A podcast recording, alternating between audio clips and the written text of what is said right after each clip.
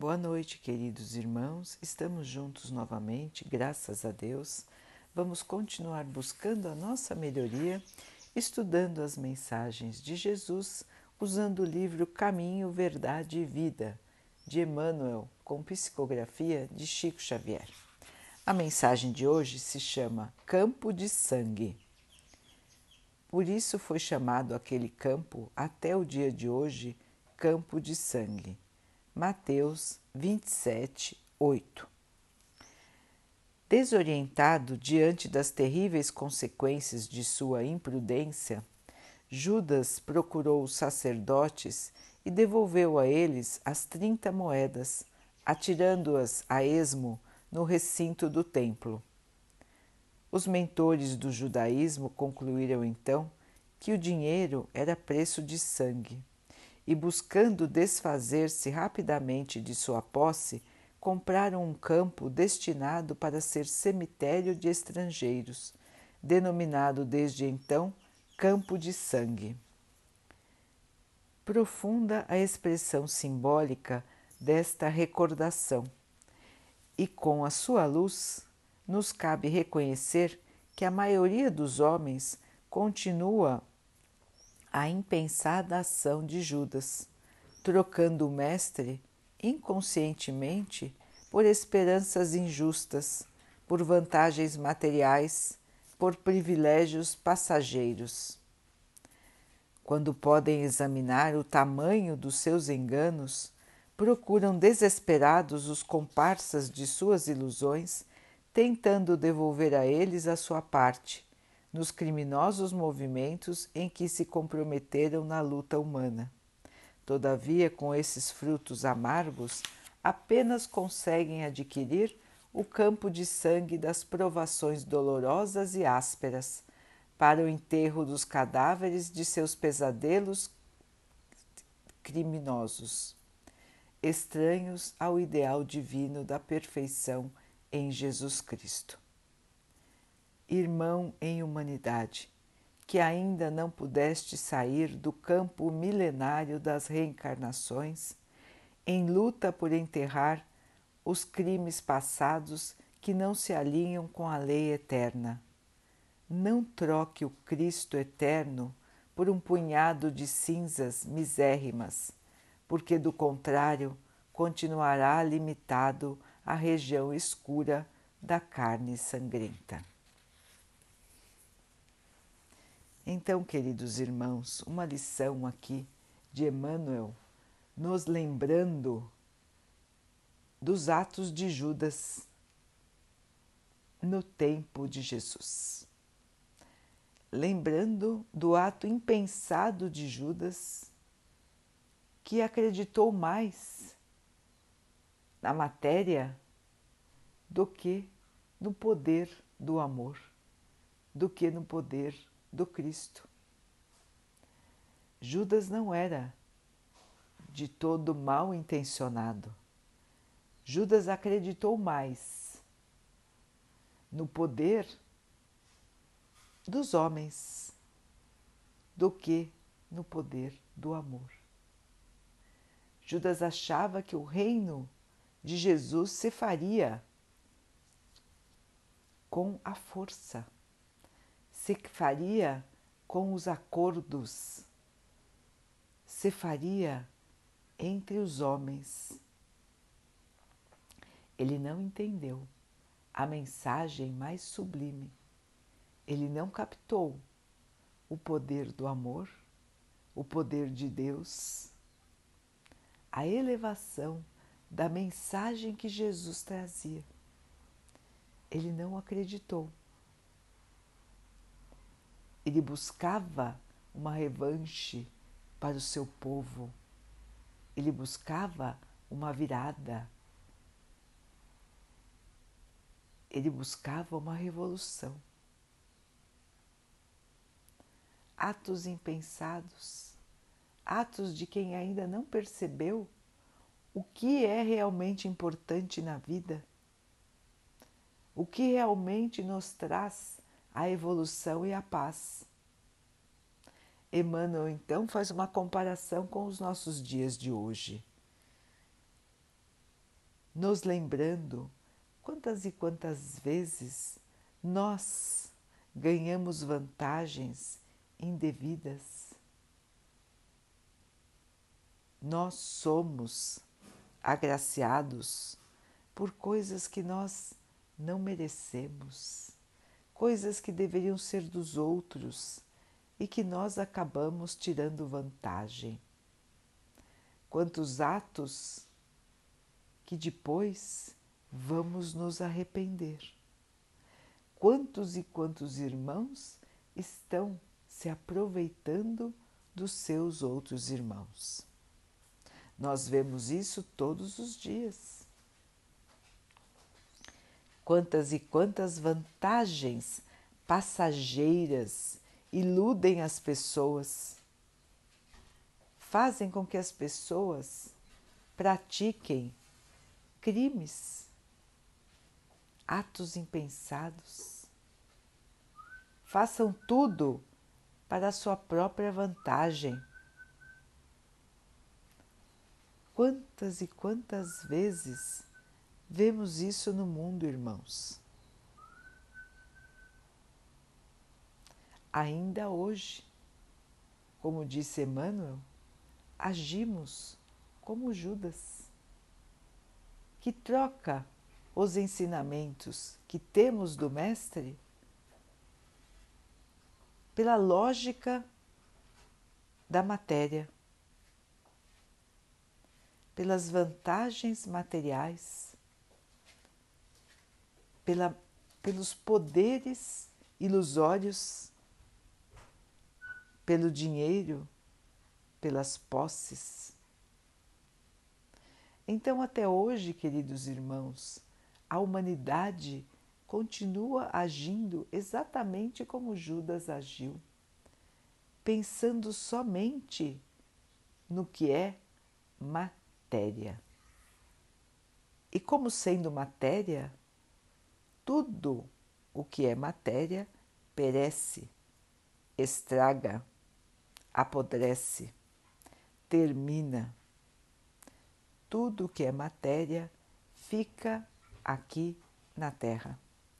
E nós espíritos voltamos para o plano espiritual carregando nossos erros e nossos acertos. E infelizmente muitos de nós, quando voltam para o plano espiritual, se arrependem, ficam amargurados em observar, em lembrar quanto erraram, quanto estavam longe dos ensinamentos de Jesus, quanto estavam iludidos pelo ter, esquecendo totalmente do ser. Então é isso que Emmanuel nos lembra hoje, irmãos e nos chama atenção. Se nós queremos evoluir para não ter que ficar voltando tantas, tantas, tantas e tantas vezes para a reencarnação na Terra, num planeta que ainda traz tanta tristeza, tantas desilusões o caminho da evolução é seguir o Mestre. Mas não seguir o Mestre da boca para fora, não se dizer cristão sem ser cristão. Porque quem é cristão deve, em primeiro lugar, se esforçar com todo o seu ser para imitar o Cristo, para imitar as suas atitudes, as suas palavras, os seus pensamentos. O verdadeiro cristão é aquele que busca todos os dias se parecer com Jesus o Espiritismo nos traz este olhar novamente. Por isso que alguns dizem que o espiritismo é o cristianismo redivivo, ou seja, é o cristianismo renascido, lembrando a mensagem de Jesus, lembrando do nosso compromisso com a nossa própria melhoria. E a nossa melhoria, irmãos, ela não pode ser comprada. Nós não conseguimos, por meio de promessas, por meio de donativos, por meio de ações materiais, a nossa melhoria interior. Ninguém pode nos dar esta melhoria a não ser nós mesmos. Não existe um caminho fácil para a nossa evolução, nem automático. Não é porque somos, nos dizemos cristãos que seremos salvos, que seremos evoluídos, que poderemos estar num plano superior. O que vai nos garantir, o que vai nos trazer a paz, a verdadeira felicidade, o amor, é o nosso esforço, é a nossa caminhada entendendo o que tem valor e o que não tem valor. É a nossa modificação espiritual para que nós possamos enxergar o que, devemos, o que devemos fazer, como devemos pensar, como devemos agir. Então vejam, irmãos, Judas, por exemplo, ouviu a Jesus diretamente. Ele estava lá. Ele ouviu as palavras do próprio Mestre. E mesmo assim, o seu coração não se abriu. Ele continuava acreditando somente na matéria, nos valores da matéria. E qual foi o seu arrependimento quando percebeu o que ele tinha feito? Quando percebeu o seu engano em trocar a salvação por moedas, pela ilusão do poder, pela ilusão da retomada da matéria. Judas foi o espírito que sofreu por milênios. Já sofreu muito. Continua no seu caminho de evolução. Expurgou do seu espírito os seus enganos. Todos nós nos enganamos, irmãos. Todos nós Todos nós estamos nos enganando todos os dias, nos iludindo, deixando as lições de Jesus para depois. Primeiro vamos cuidar dos interesses da matéria, primeiro vamos cuidar do que nós achamos que é mais urgente, as nossas ilusões materiais. Não é assim que nós agimos, irmãos? Nós não deixamos de lado o que é espiritual para nos dedicarmos com muito mais afinco para a matéria?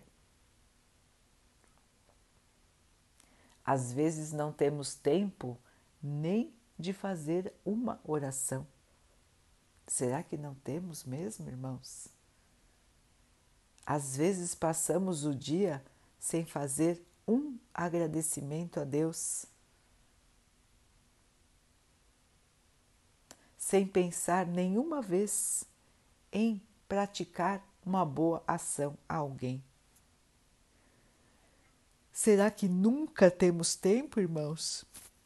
Será que nunca chega aquele tempo em que vamos nos dedicar para a nossa melhoria? Quando será esse tempo, irmãos? Quando deixaremos de nos iludir com o nosso dia a dia? Com o parecer ser, com a posse, com o orgulho, com a vaidade, com o egoísmo. Quanto tempo mais nós vamos perder com estas ilusões, as ilusões da matéria. Jesus nos chamou há tanto tempo, ele nos aguarda com tanta paciência. E nós já fomos e voltamos tantas vezes para o plano espiritual e ainda estamos aqui, no plano terreno. E estamos aqui, irmãos, justamente na época da transição, da mudança. Nós escolhemos estar aqui nesta época. Nós escolhemos passar por esta provação que estamos passando. Por que será, não, irmãos? Por que será que estamos aqui justamente no momento da escolha? Será que nós já escolhemos, irmãos? Será que nós já temos certeza da nossa escolha? Será que nós queremos ser o trigo ou continuaremos a ser o joio? Quão grande é o nosso esforço, quão grande é a nossa vontade de melhorar. Será que é só da boca para fora que dizemos que queremos evoluir?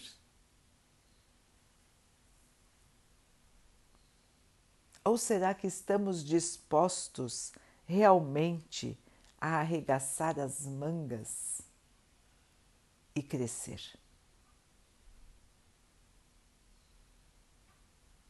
Esta é a pergunta para todos nós. Até quando ficaremos na ilusão da matéria? Até quando vamos desprezar as lições de Jesus? Como se não fossem para nós, como se fossem para um futuro que nós nem sabemos quando será, porque nem nos preocupamos com isso.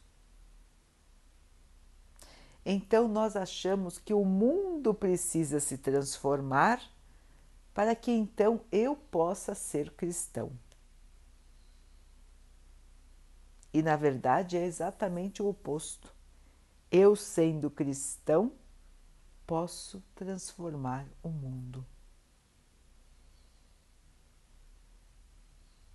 Então, queridos irmãos, este é o pensamento de hoje para reflexão. Quando me tornarei cristão? Quando vou realizar essa transformação dentro de mim? Quando eu vou agir como Cristo agiu? Vejam que o nosso sacrifício nem se compara ao sacrifício do nosso Mestre. Somos discípulos, ou melhor, estamos tentando ser discípulos. Alguns nem tentando estão. Então, queridos irmãos, passamos mais um dia, chegará outro e outro, e outro, e outro. Portanto, todos os dias nós temos a chance de recomeçar, de pensar e mudar. todos os dias Deus nos dá uma nova oportunidade. É um dia inteiro para que possamos lembrar de Jesus, possamos agir como cristãos, possamos estar irmanados no amor, levar a paz, levar a boa palavra, levar o consolo, levar o amor.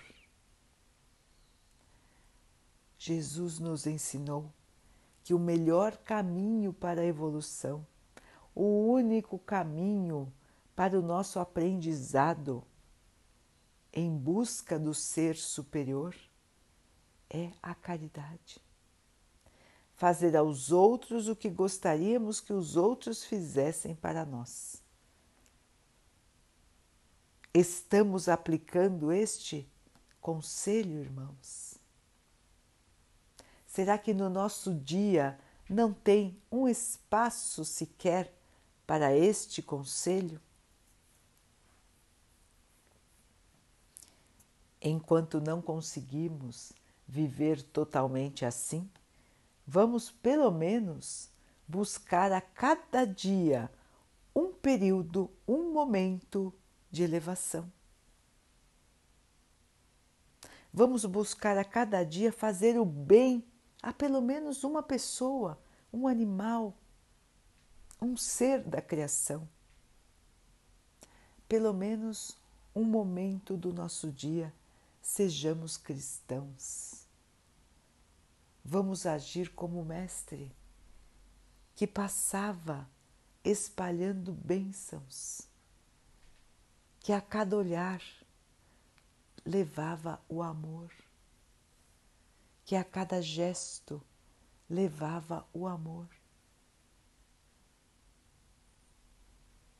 Se somos seus discípulos, temos que caminhar pelo caminho que ele trilhou. É o caminho do amor, a caridade o amor em ação. Cristãos, levantem-se para seguir o Mestre. Não percam mais tempo. Os tempos são chegados, como disse no Evangelho os tempos da separação chegaram. Temos aqui uma chance, mais uma, de escolher o nosso caminho.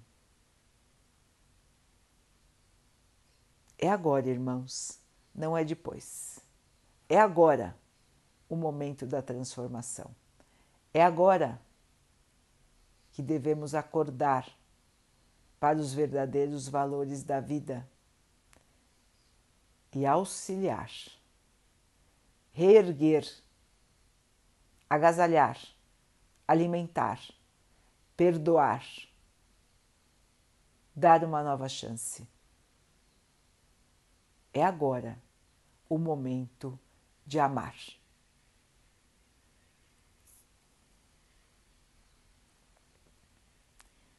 Daqui a pouquinho, então, queridos irmãos, vamos nos unir em oração, agradecendo a Deus por tudo que somos, por tudo que temos,